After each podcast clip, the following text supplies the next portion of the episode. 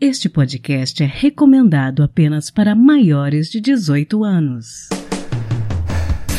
Sexo Explícito o podcast para você gozar a vida.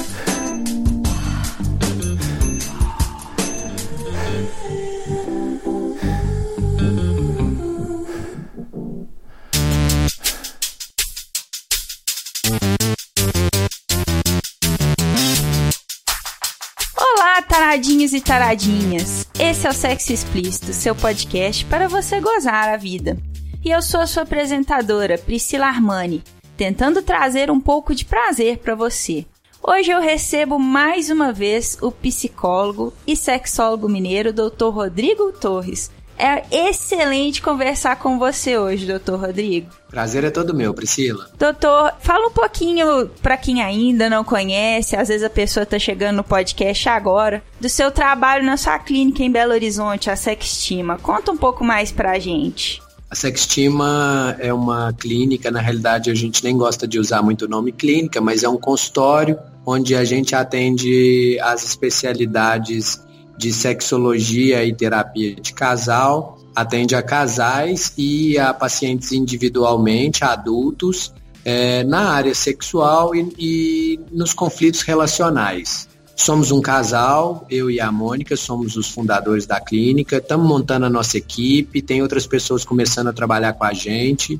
Eu sou sexólogo e a Mônica é psicóloga e terapeuta de casal. A gente atende adultos nessa área e na área de disfunção sexual eu acabo atendendo é, mais casais com problemas sexuais e alguns homens e mulheres também de maneira individual com problemas sexuais é, de disfunções, como ejaculação precoce, disfunção erétil, para as mulheres, é, dificuldade na relação sexual, dor na relação sexual, dificuldade em atingir o orgasmo, dificuldade com a libido, uma libido baixa, desejo sexual baixo. Todas essas áreas a gente atende compulsão sexual, vício em masturbação e pornografia. E a Mônica, a minha sócia e minha esposa, ela atende é, a casais com conflitos relacionais, brigas, divórcio, dificuldade de comunicação no relacionamento, é, dificuldade com os filhos. Então, é, nós dois, nosso trabalho é complementar um ao outro e a gente vai tentando melhorar a qualidade de vida dos casais que nos procuram.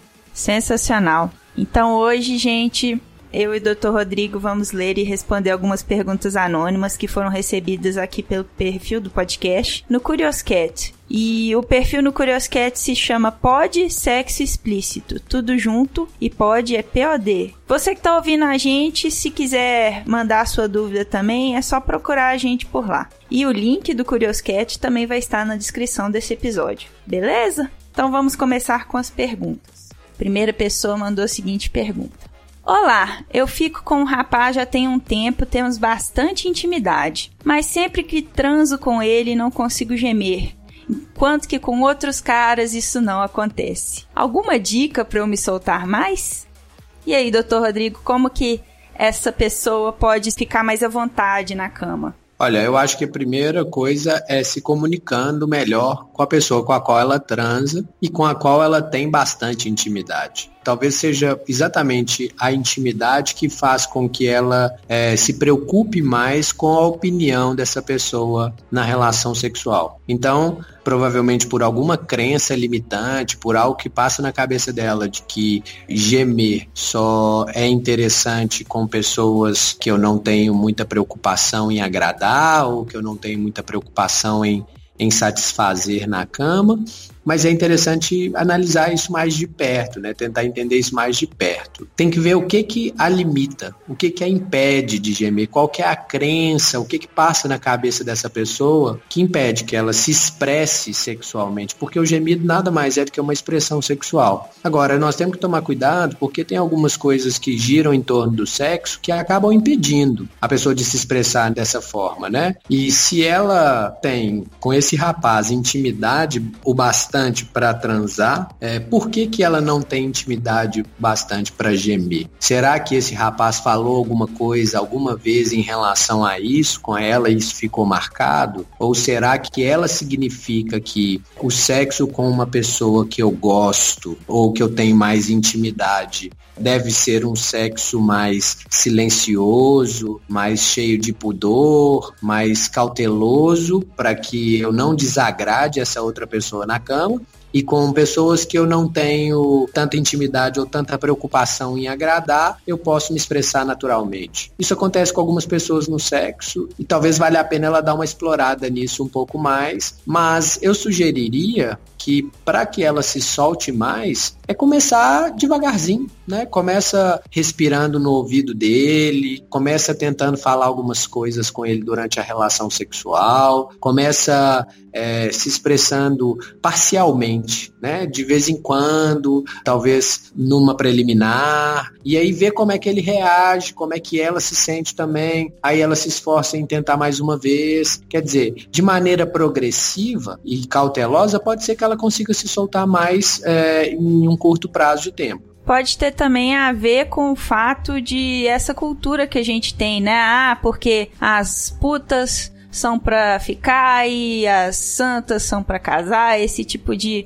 porcaria que masculinidade tóxica também impõe pra gente, né? Com certeza deve ter alguma raiz é, nesse lugar. O problema é que saber disso nem sempre resolve o problema dela, né? Ela precisa de uma dica para se soltar mais eu quero entender também o que, que é temos bastante intimidade, né? Porque essa, é, isso quer dizer que ela quer casar com essa pessoa? Isso quer dizer que ela tem com ele um relacionamento sério com os outros caras? Não. A pergunta né, ela tem pouco elemento para a gente poder diagnosticar, se é que a gente pode usar essa palavra, né? Mas eu acredito que o melhor que ela pode fazer seria tentar progressivamente se soltar pouco a pouco e ver como é que ela se sente e se preocupar o mínimo possível é, em agradar o outro antes de agradá-la. Né? Eu acho que ela tem que se agradar primeiro e depois ela pensa no outro. Com certeza. Então, a próxima pergunta é de um rapaz. Para minha mulher é normal ficar bastante tempo sem fazer sexo. Já eu fico louco. O que posso fazer?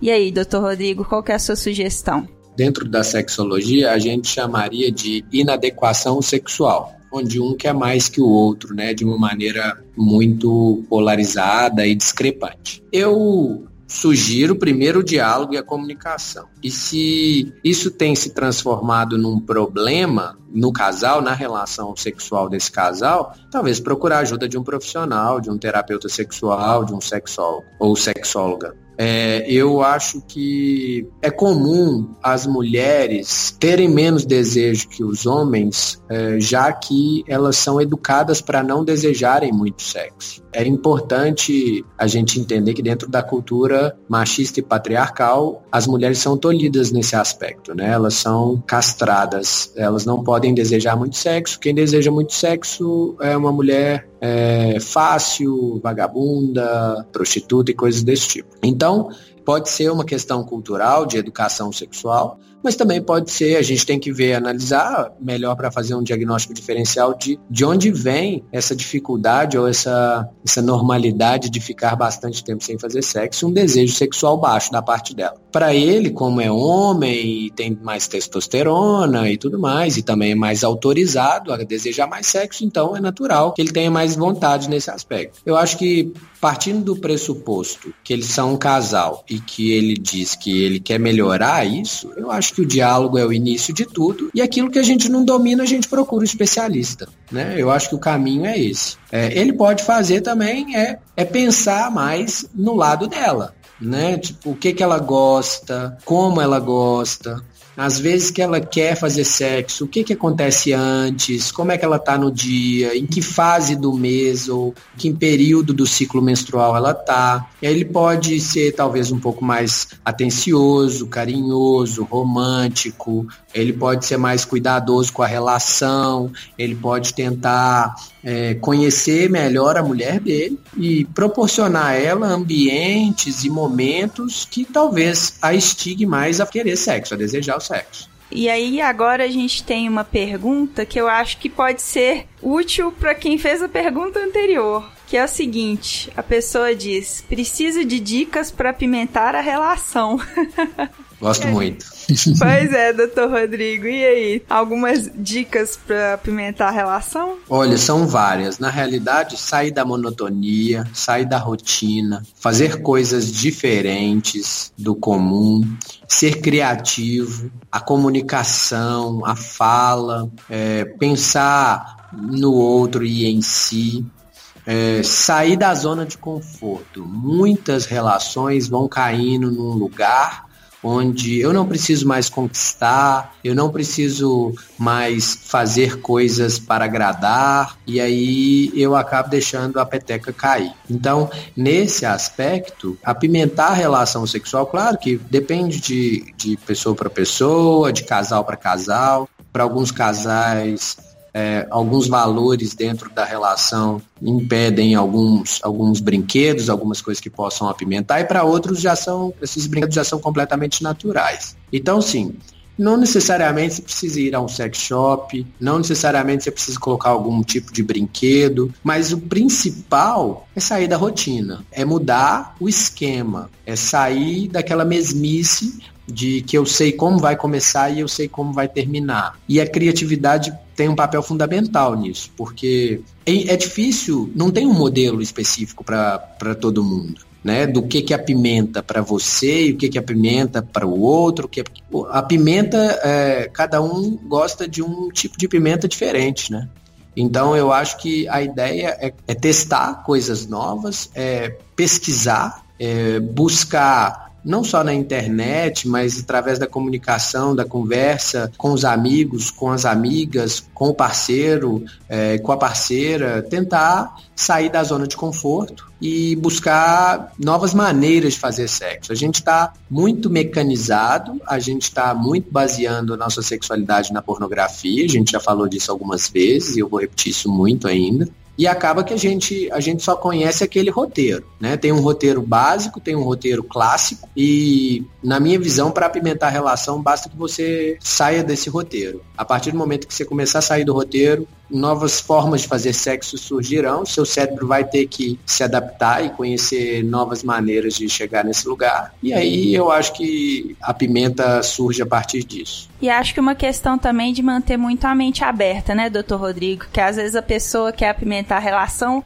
mas se o outro traz um brinquedo ou alguma coisa assim que foge do conceito que aquela pessoa já tem, né? Assim, pode ser algo enfrentado pelo parceiro com resistência, né? Concordo plenamente. Na realidade, Priscila, para fazer sexo tem que ter cabeça aberta, né? Eu acho que as pessoas querem fazer sexo, mas se mantendo num lugar, num, num lugar do, do conservadorismo. E aí é que entra essa questão dos valores sexuais. Quem nos deu os valores sexuais? Quem nos ensinou isso? Quem disse para nós o que é certo e o que é errado? Quer dizer, foi a pornografia? Foi o pastor da igreja? Foi o Papa? Que agora, né, nós temos um papa que está falando de sexo de uma outra forma, de sexualidade de uma outra forma, mas quem foi que nos deu os nossos valores sexuais? Aliás, já paramos para pensar quais são os nossos valores sexuais? E por que, que a gente fica rígido em alguns aspectos, sendo que a gente nem sabe de onde vem isso na gente? Por que, que um brinquedo incomoda tanto? Eu tô com medo de ser trocado por isso? Eu tô com medo que isso me machuque emocionalmente? Ou é simplesmente uma relação de disputa de poder e controle? O outro só pode fazer aquilo que eu permito ou aquilo que é combinado então, eu acho que é importante refletir antes de se limitar né, de fechar a cabeça. Concordo plenamente com você que abrir a cabeça é fundamental. Então, agora a gente tem uma quarta pergunta, que é uma pergunta que eu acho que muitas pessoas devem se fazer, que é a seguinte: o que seria a definição de um sexo bom ou maravilhoso para homens e mulheres? Quem dera se eu tivesse essa definição. Isso não existe, né? Assim, um sexo bom é aquele em que os dois saem satisfeitos. O maravilhoso é aquele que acontece um encontro de almas e que existe uma conexão extra, né, maior. Mas sinceramente, não tem um, um, uma receita de bolo, né? não tem uma coisa determinada, fechada e definida para homens e para mulheres. Definição nossa, se eu tivesse essa definição, ou se alguém tivesse essa definição, primeiro que não seria científica, porque não, não tem como ter uma generalização nesse, nessas situações. Segundo, que temos que levar em consideração os aspectos psicológicos e emocionais da vivência e da experiência do sexo. Terceiro, que é, tem uma questão da percepção de quem está fazendo e inclusive dos valores que vão determinar e basear essa percepção. Então é, é, é, complexa essa, essa pergunta, na realidade, eu acho que só se a gente tivesse uma varinha de condão, assim, se fosse mágica, porque não existe uma definição de um sexo bom e maravilhoso. Eu acho que um sexo saudável é aquele onde todo mundo sai satisfeito, onde eu me preocupo comigo e me preocupo com o outro, onde há dedicação, onde há cumplicidade, parceria e eu acho que boas sensações. Se o jogo é de ganha-ganha, com certeza todo mundo sai ganhando e vai ser bom e muito provavelmente se for muito, muito, muito bom, vai ser maravilhoso. Cada casal tem que procurar, né, o que, que é a sua definição de um sexo maravilhoso. Eu acho que cada indivíduo tem que procurar qual é a sua e tentar encontrar alguém que se assemelhe nessa definição. Bacana demais. Agora a gente vai para uma pergunta de um ouvinte de 25 anos. Ele relata o seguinte: Eu operei de fimose aos 17 anos. Depois que eu operei, verifiquei que eu tenho glândulas prepuciais. Segundo ele, são essas bolinhas brancas que aparecem ao redor da glande do pênis e que é natural alguns homens possuírem. Aí ele questiona o seguinte: Gostaria de saber como isso é visto pelas mulheres, porque eu tenho muita dificuldade de conversar com os homens sobre esse assunto. E aí ele relata que isso é uma dificuldade extra para ele porque ele só teve uma parceira, eles estão pensando em abrir um relacionamento e isso faz ele se sentir inseguro. O que, que o senhor acha, doutor Rodrigo? Primeiro, eu acho que vale a pena ele, ele verificar essas glândulas prepuciais, né, para ver se realmente é isso. Tem umas, uns grânulos de Fordyce que são muito comuns também.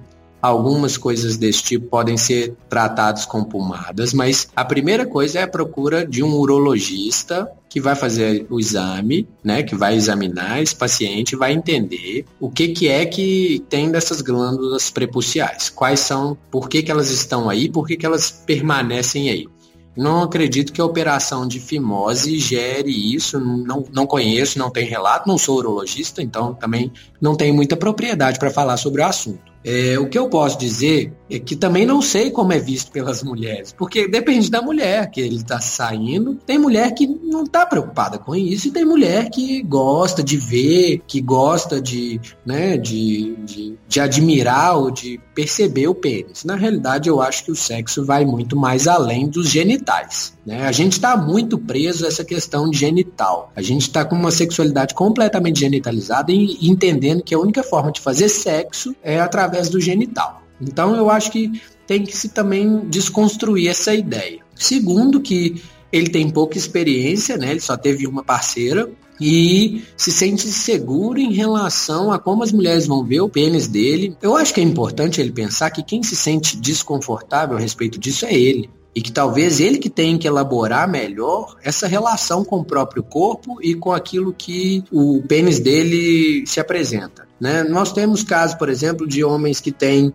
é, vergonha pelo tamanho do pênis. São, são situações que não vão mudar. Essa ideia, ah, quero crescer meu pênis, aumente seu pênis, isso tudo não funciona, não existe uma maneira de fazer isso. Então, ou você aceita, ou você vai sofrer com isso pro resto da vida. Com relação às glândulas prepuciais, eu não sei, não, não, não tenho um diagnóstico, então eu não sei falar para ele se ele pode tratar, se elas podem sumir, desaparecer, ou se de repente ele vai ter que conviver com elas pro resto da vida. Mas a ideia é que eu acho que ele tem uma questão com aceitação disso e ele precisa trabalhar isso no consultório ou a cabeça dele sozinho. Mas eu acho que difícil sozinho ele conseguir aceitar isso. Sinceramente, a insegurança dele está por trás dessa questão dessas glândulas. Eu acho que elas só mostra que talvez ele ainda não esteja preparado para abrir o relacionamento, por exemplo mas é, é, difícil, sabe? É difícil diagnosticar, é difícil falar é, como, como ele deve agir é, de acordo com isso. Eu acho que procurar um médico na primeira etapa do processo, fazer um bom diagnóstico, tentar tratar, se é que tem tratamento. Se não tiver tratamento, o tratamento é aceitação. Aquilo que não tem remédio, remediado está. Nossa, concordo 100%. Bom, a próxima pergunta, ela tem um pouco a ver com a questão do orgasmo, como que a percepção particular do orgasmo dessa pessoa. Quando eu tenho orgasmos, eu sempre tenho visão de um lugar, e isso é diferente para cada parceira. Para dar um exemplo, eu sempre vejo uma adega de vinhos com taças, vinhos, barris e etc. E isso muitas vezes não tem a ver com ela ou comigo mesmo. Já com outra parceira, eu vejo uma praia que não conheço. Aí ele faz aquela pergunta de sempre, né? É normal isso? E aí, doutor Rodrigo? normal, né? Aquela palavrinha que eu adoro. É...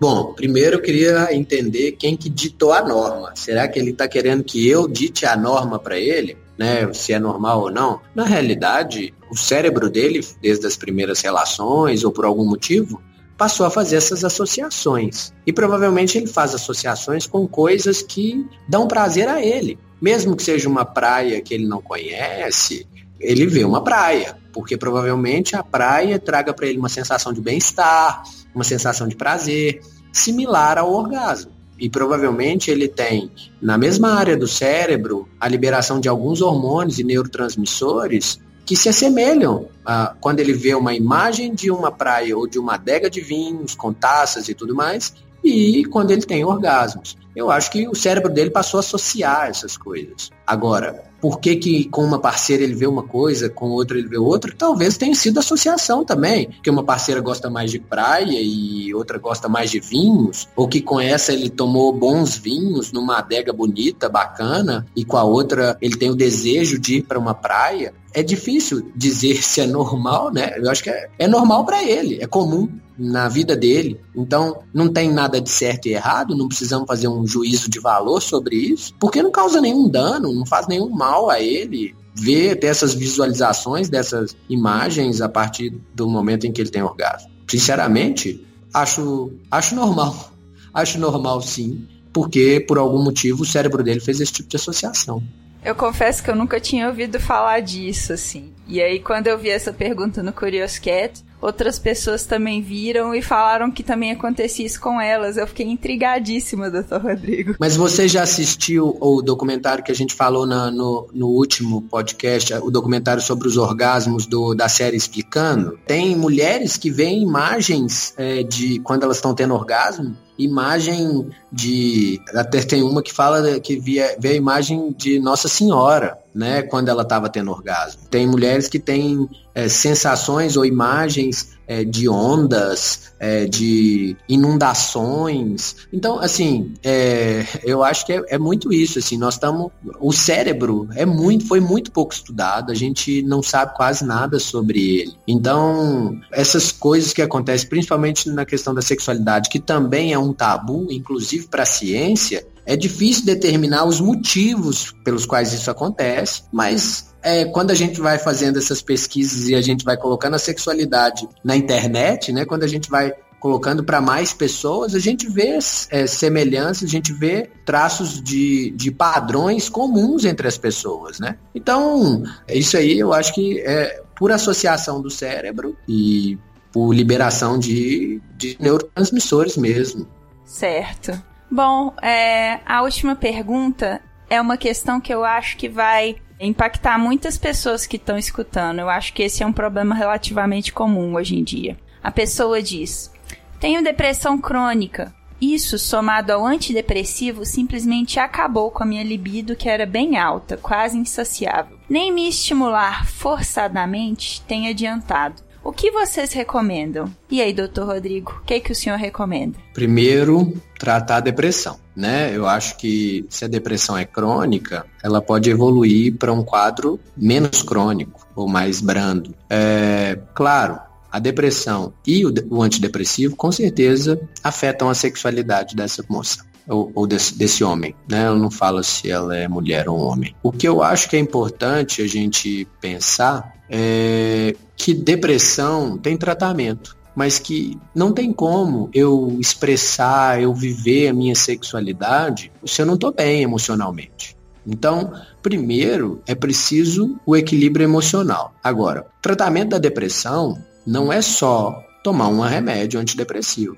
Né? Eu costumo dizer que, na minha visão, para se começar a tratar uma depressão, você precisa atuar em cinco frentes é preciso que tome a medicação, porque sem a medicação a pessoa não consegue viver, levantar da cama, não consegue muitas vezes, principalmente no, caso da depressão crônica, ela não consegue muitas vezes sair do lugar. É, segundo, ela precisa de psicoterapia, porque já tem muitos estudos científicos comprovando que só o uso do medicamento sem a psicoterapia não funciona, não trata a depressão. Os dois precisam estar associados. Terceiro, é preciso é, que ela pense em alimentação. Eu acho que a alimentação influencia diretamente na maneira como a gente se sente. Tem muitos estudos recentes dizendo que o nosso intestino é o nosso segundo cérebro. E nós sabemos que 80% aproximadamente da serotonina, que é o o neurotransmissor ligado à depressão e ligado à felicidade é produzido no intestino. Ou seja, aquilo que a gente come tem uma relação direta com como a gente se sente.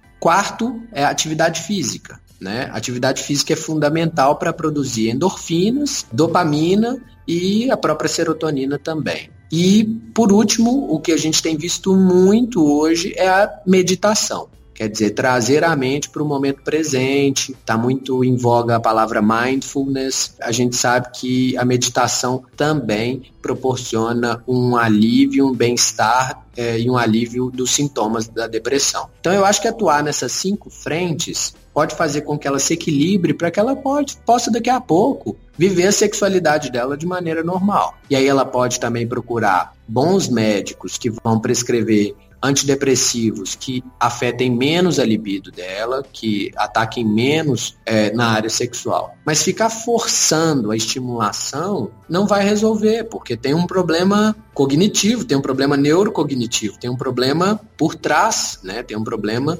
endógeno, fisiológico. Então é preciso tratar esse problema primeiro para depois ela viver, para ela poder sentir prazer.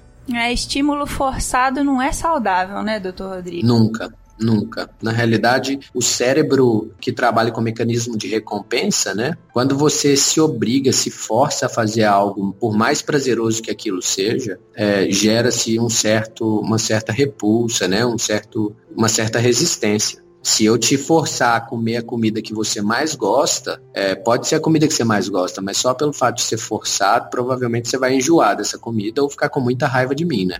É verdade. Doutor Rodrigo, hoje a gente teve uma conversa muito esclarecedora. Alguma palavra final para os nossos ouvintes gozarem mais a vida? Olha, é, a palavra é a mesma de sempre, né? Sexo é saúde, sexo é prazer. Eu acho que a gente tem que sempre lembrar que sexo é prazer e erotismo associados. Eu acho que faz parte de uma vida saudável a gente transar e gozar e, e curtir mais importante que o foco tem que ser é, se divertir e sentir prazer com pessoas que a gente respeita, gosta e ama. Eu acho que esse é o caminho e se precisar da gente para ajudar nesse caminho, a gente está aqui. Sensacional. Então é isso, gente. Eu espero que vocês tenham gostado. Não deixem de mandar a pergunta de vocês pelo curioscat.me barra pod sexo explícito Pode é POD, sexo explícito, tudo junto. E você também pode entrar em contato pelo nosso e-mail sexoexplicitopodcast@gmail.com. E a novidade agora é que nós temos um grupo no Telegram então você pode também mandar a sua dúvida, mandar a sua questão pelo telegram.me barra SEPOD. Beleza? Então é isso.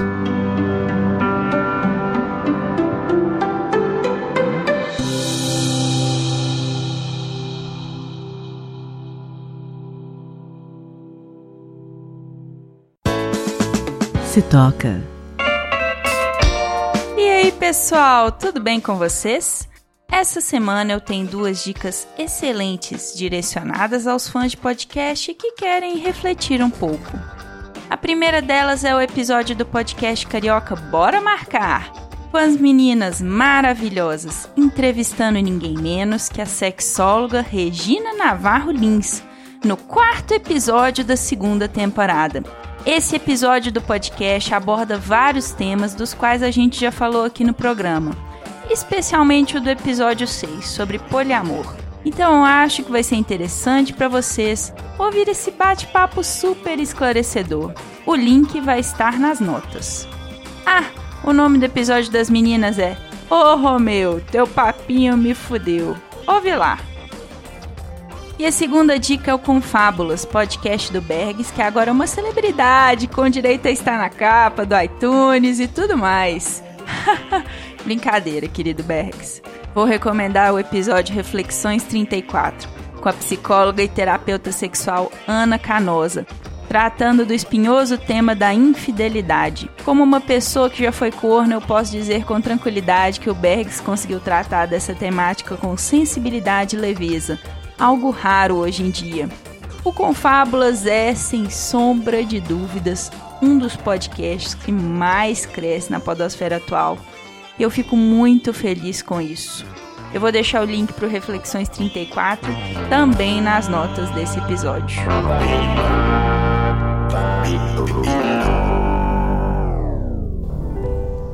Quem conta um conto.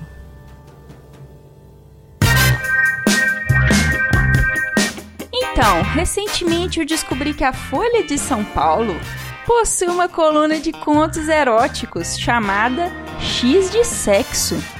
E o conto de hoje veio dessa coluna, que se chama 10 Minutos na Cama do Vizinho e é de autoria anônima. Interpretando a nossa heroína, temos a podcaster Joana Bormo, a quem eu agradeço imensamente por ter colaborado, cedendo seu tempo e a sua voz. A Jo faz parte dos podcasts Tricotando, Botecando e Otaminas. E eu vou deixar o contato dela no Twitter aqui na descrição do episódio. Também vou deixar o link para vocês lerem o texto original na Folha de São Paulo. Então, fiquem agora com 10 minutos na casa do vizinho.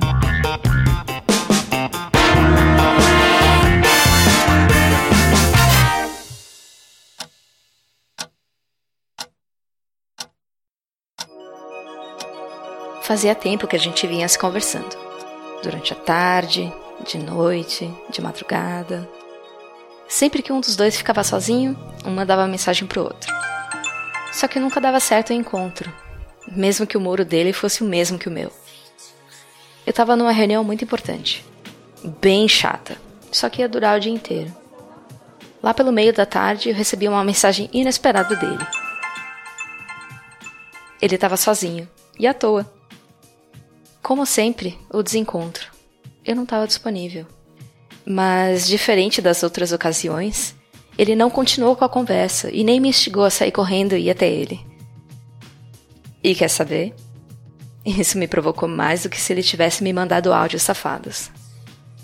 Por algum milagre, aquela chatice importante terminou antes do previsto. Aí eu levantei e fui embora. Eu estava tão cansada, eu só queria tirar aquela roupa e tomar um banho. Mas chegando em frente à minha casa, eu parei, olhei para o portão ao lado, repensei e não resisti. Mandei uma mensagem para ele. Eu só queria saber se ele ainda estava sozinho. A resposta foi rápida, sim, mas só por mais 10 minutos. E antes que eu pudesse perguntar qualquer coisa, ele já mandou. Por quê? É, eu contei. Acabei de chegar em casa. Foi só clicar em enviar que o tique duplo do WhatsApp já ficou azul. Vem me chupar. Foi o apelo dele. Pô, em 10 minutos? A ponto da mãe dele chegar em casa? Ele só podia estar tá zoando. A minha cachorra começou a latir e avisou a minha família que eu tava lá. Meu pai saiu para abrir o portão, eu pensei rápido em uma desculpa esfarrapada qualquer, disse que já voltava e eu fiquei olhando até ele entrar de volta para casa. Aí eu me dirigi ao portão ao lado. Ele já estava me esperando na porta. E eu entrei. Ele me perguntou como eu tava. Eu comecei a reclamar de tanta reunião e aí ele me calou com um beijo. Me jogou no sofá, me beijou desesperadamente. A gente não sabia nem por onde começar, a gente já tinha esperado tanto tempo e eram só 10 minutos, alguém podia chegar a qualquer momento. Ele levantou minha blusa para ver meus peitos e não acreditou no que viu. Me chamou de gostosa, me lambeu, me chupou. Mas ele não ficou muito tempo ali. Ele voltou pra minha boca e já tirou o sexo dele, duro, para fora da calça. E era exatamente como nas fotos que ele tinha me mandado. Ai, pensei duas vezes. Eu comecei de baixo, lambi até a ponta e abocanhei. Eu tava esperando por isso fazia tanto tempo. Eu tava com sede, com fome, com vontade. Eu chupei. Chupei gostoso, chupei sem vergonha. E ele nem acreditava. Você veio me chupar em 10 minutos. Eu vou me casar com você. Aí eu parei. Não me prometa nada. Eu beijei a boca dele, para ele ficar quietinho. E eu voltei a sugar e a me divertir, olhando bem pra cara dele. Porque essa para mim é a verdadeira graça de tudo. Ele puxou meu rosto para me beijar e disse que ia gozar, mas não queria. O quê? Ele ia me negar o seu orgasmo? Como assim? Ele tava louco? Ah, não. Eu decidi enlouquecer ele. Eu segurei seus braços com uma mão e com a outra massageei as bolas dele e com a boca eu chupei com mais ímpeto. Ele mexia o quadril em minha direção, se torcia, ofegava até que ele gozou. E eu engoli tudo. Ele não acreditou. Me beijou, mas não conseguia se mexer. não sei se de cansaço, de calor com aquela casa fechada ou de descrença. A gente se largou no sofá por uns, mais uns 30 segundos, até que ele se jogou em cima de mim e eu resolvi chupar ele de novo. Dessa vez teria que ser mais rápido. O nosso tempo já estava acabando. Ele não deixou, segurou minha cabeça puxando meu cabelo e disse que não daria para ser tão rápido. Eu olhei para ele, lambendo e mordendo meus lábios. E ele fazia carinho no seu pau ainda duro e me olhava. Até que ele não se aguentou. Eu voltei a chupar. Só que nosso tempo estourou. Por fim, ele reclamou. Você podia estar de saia. Eu tô louco pra te chupar. Eu respondi. Fica pra próxima. Eu nem moro tão longe. Eu abri a porta, saí pra calçada. Entrei na casa ao lado e me surpreendi satisfeita pelos 10 minutos que fizeram a semana inteira valer a pena.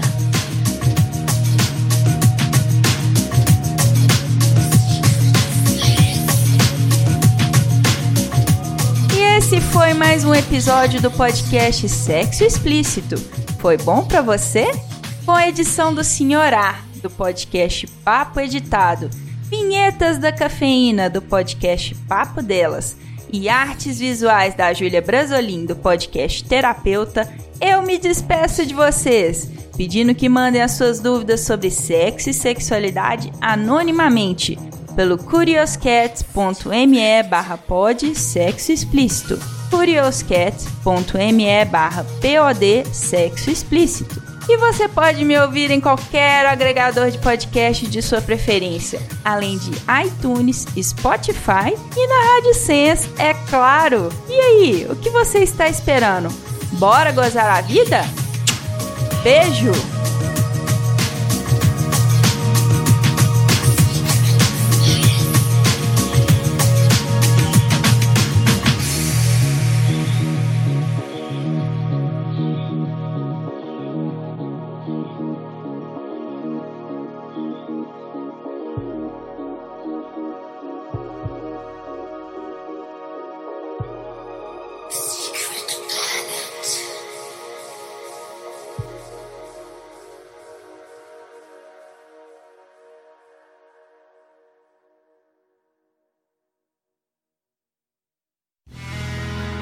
mais um produto com a edição do Senhor A.